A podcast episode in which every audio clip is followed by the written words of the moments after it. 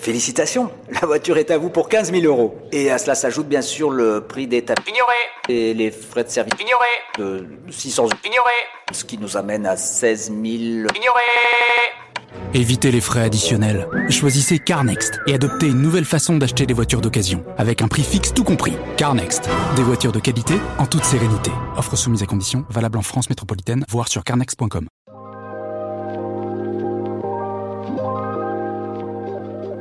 Bienvenue dans À voix haute, le podcast qui vous propose en lecture une sélection d'articles de Ouest France.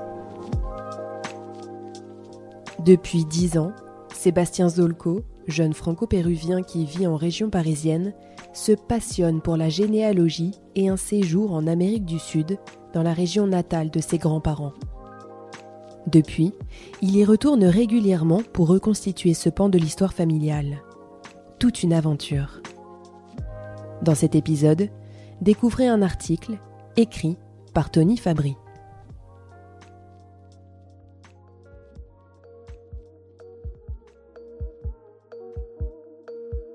Il aime bien dire qu'il n'a pas commencé la généalogie par le plus simple. Sébastien, 32 ans, a réalisé ses premières recherches lors de vacances en Amérique du Sud au printemps 2011.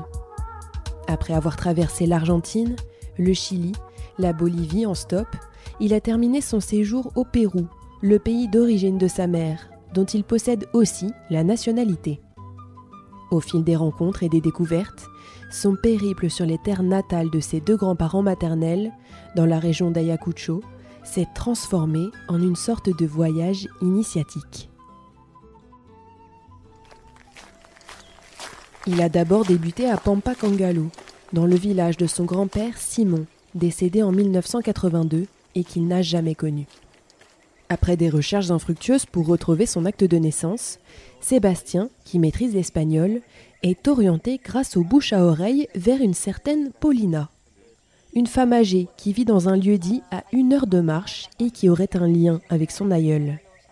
Sur place, Sébastien s'entoure de deux ados qui l'accompagnent jusqu'à la maison de cette femme toute petite et pieds nus. Heureusement qu'ils étaient là car elle ne parlait que quechua. Ils ont joué les interprètes. C'est comme ça que j'ai appris qu'elle était la demi-sœur de mon grand-père, alors que je n'en avais jamais entendu parler. Le jeune homme s'est pris en photo avec elle pour immortaliser l'instant. Je me souviens de son sourire, de ses yeux brillants aussi. C'était émouvant de se dire qu'on avait du sang en commun. Sébastien n'obtiendra cependant pas beaucoup d'informations de celle qui avait la même mère que son grand-père. Elle mâchait beaucoup de feuilles de coca et buvait pas mal. Elle me disait que ça altérait sa mémoire. Quelques jours plus tard, il est mis en relation avec un cousin germain de sa mère. L'homme a, lui, bien toute sa tête. Il a reconnu plusieurs membres de la famille sur des vieilles photos que j'avais avec moi.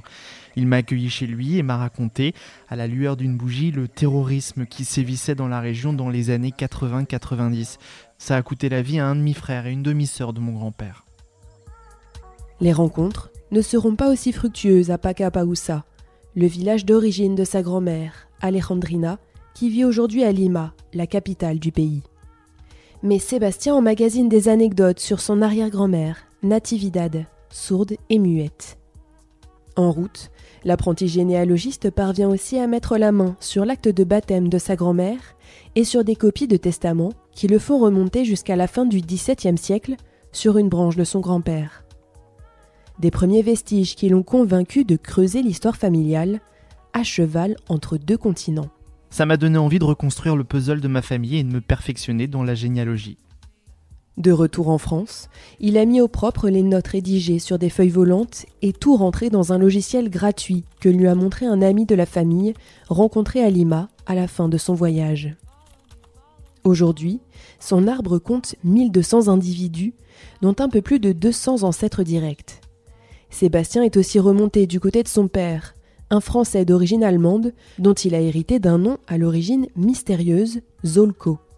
Son arrière-arrière-grand-père est né d'un père inconnu et a été mis au monde par Émile Zolko, près de Gangst, en Pologne, en 1982. Je suis en contact avec les archives polonaises pour enquêter sur elle et remonter cette branche. Mais la moitié de l'arbre sur lequel Sébastien se focalise en priorité reste celle du Pérou.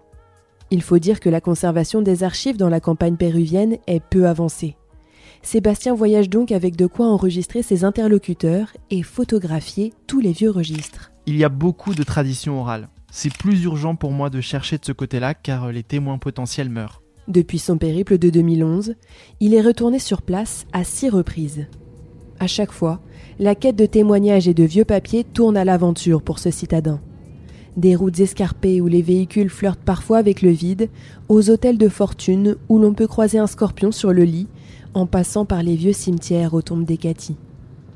En 2014, au début de sa deuxième expédition, il a même été drogué lors d'un trajet en bus. Son empoisonneur est reparti avec tout son argent liquide, son appareil photo et sa tablette sur laquelle il avait enregistré plusieurs entretiens avec des cousins germains de ses grands-parents. En général, là-bas, c'est plutôt des filles qui viennent te draguer pour t'embrouiller. Mais là, c'est un mec qui est venu s'asseoir à côté de moi. Je pense qu'il m'a fait inhaler quelque chose quand je me suis assoupi. J'ai dormi très profondément, alors que ça ne m'arrive jamais dans le bus. C'est le personnel du bus qui a dû me réveiller à l'arrivée en me secouant. Sur le moment, je ne marchais plus droit et j'avais du mal à m'exprimer. Ces passages au commissariat dans les jours suivants n'ont rien donné. Le mystérieux détrousseur n'a jamais été retrouvé. Ces tribulations ne l'ont pas découragé. Au contraire. Ce n'est pas le genre de truc qui arrive quand tu vas aux archives départementales en France. Il y a un petit côté Indiana Jones. Aujourd'hui, le jeune homme, graphiste de formation, gagne actuellement sa vie comme préparateur de commandes dans l'alimentation végane. Je ne suis pas du tout dépensier, je ne sors pas trop. Euh, je suis un casanier aventurier. La majeure partie de mes économies passe dans les voyages et les recherches généalogiques. Quand je pars, c'est toujours un défi. J'adore le toucher et les odeurs des vieux papiers. Mais la généalogie, pour moi, c'est aussi l'inconnu, l'aventure et les rencontres. Je suis fier d'avoir cette généalogie qui m'emmène à travers le monde. C'est à la fois très excitant et très frustrant parce que je ne peux qu'avancer lentement.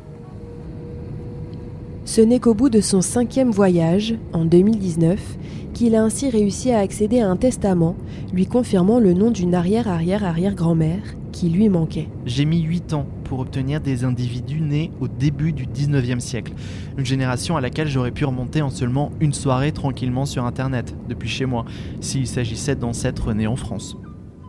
Une différence qui s'explique aussi par la réticence des anciens sur place parfois méfiants face aux questions, de peur de se voir réclamer des parts sur leur terre qui constituent leur véritable richesse. Un oncle gardait ce document et avait toujours un bon prétexte pour ne pas me le montrer. Il a enfin accepté de le faire. Il a également dû négocier avec sa grand-mère, aujourd'hui installée à Lima, et perturbé par ce petit-fils qui pose beaucoup de questions. Lors d'un voyage en 2017, j'arrive à la convaincre de sortir ses vieilles photos. Et là, grosse joie. Elle a l'original de la photo d'une de mes arrière-arrière-grand-mères, Esperita, née en 1978. Un vrai trésor. Je la cherchais désespérément, pensant que je devais me contenter d'une photocopie de mauvaise qualité récupérée en 2014. Au fil de l'élargissement de son arbre péruvien, le passionné s'est aussi mis au test ADN. Ces tests, sans motif médical ou judiciaire, sont interdits en France, mais on peut en commander sur Internet, en passant par des sociétés étrangères. Sébastien en a déjà financé une dizaine. Il emporte désormais des kits de tests dans ses bagages et envoie les prélèvements aux États-Unis, où ils sont analysés. Euh, c'est plus pour confirmer les liens. Je suis un peu un généalogiste parano. J'ai besoin d'être sûr à 100%. Avec l'expérience, le francilien se mue aussi en une sorte d'historien local. J'essaie de travailler sur la généalogie du village entier de ma grand-mère et de sensibiliser les habitants sur l'importance des archives.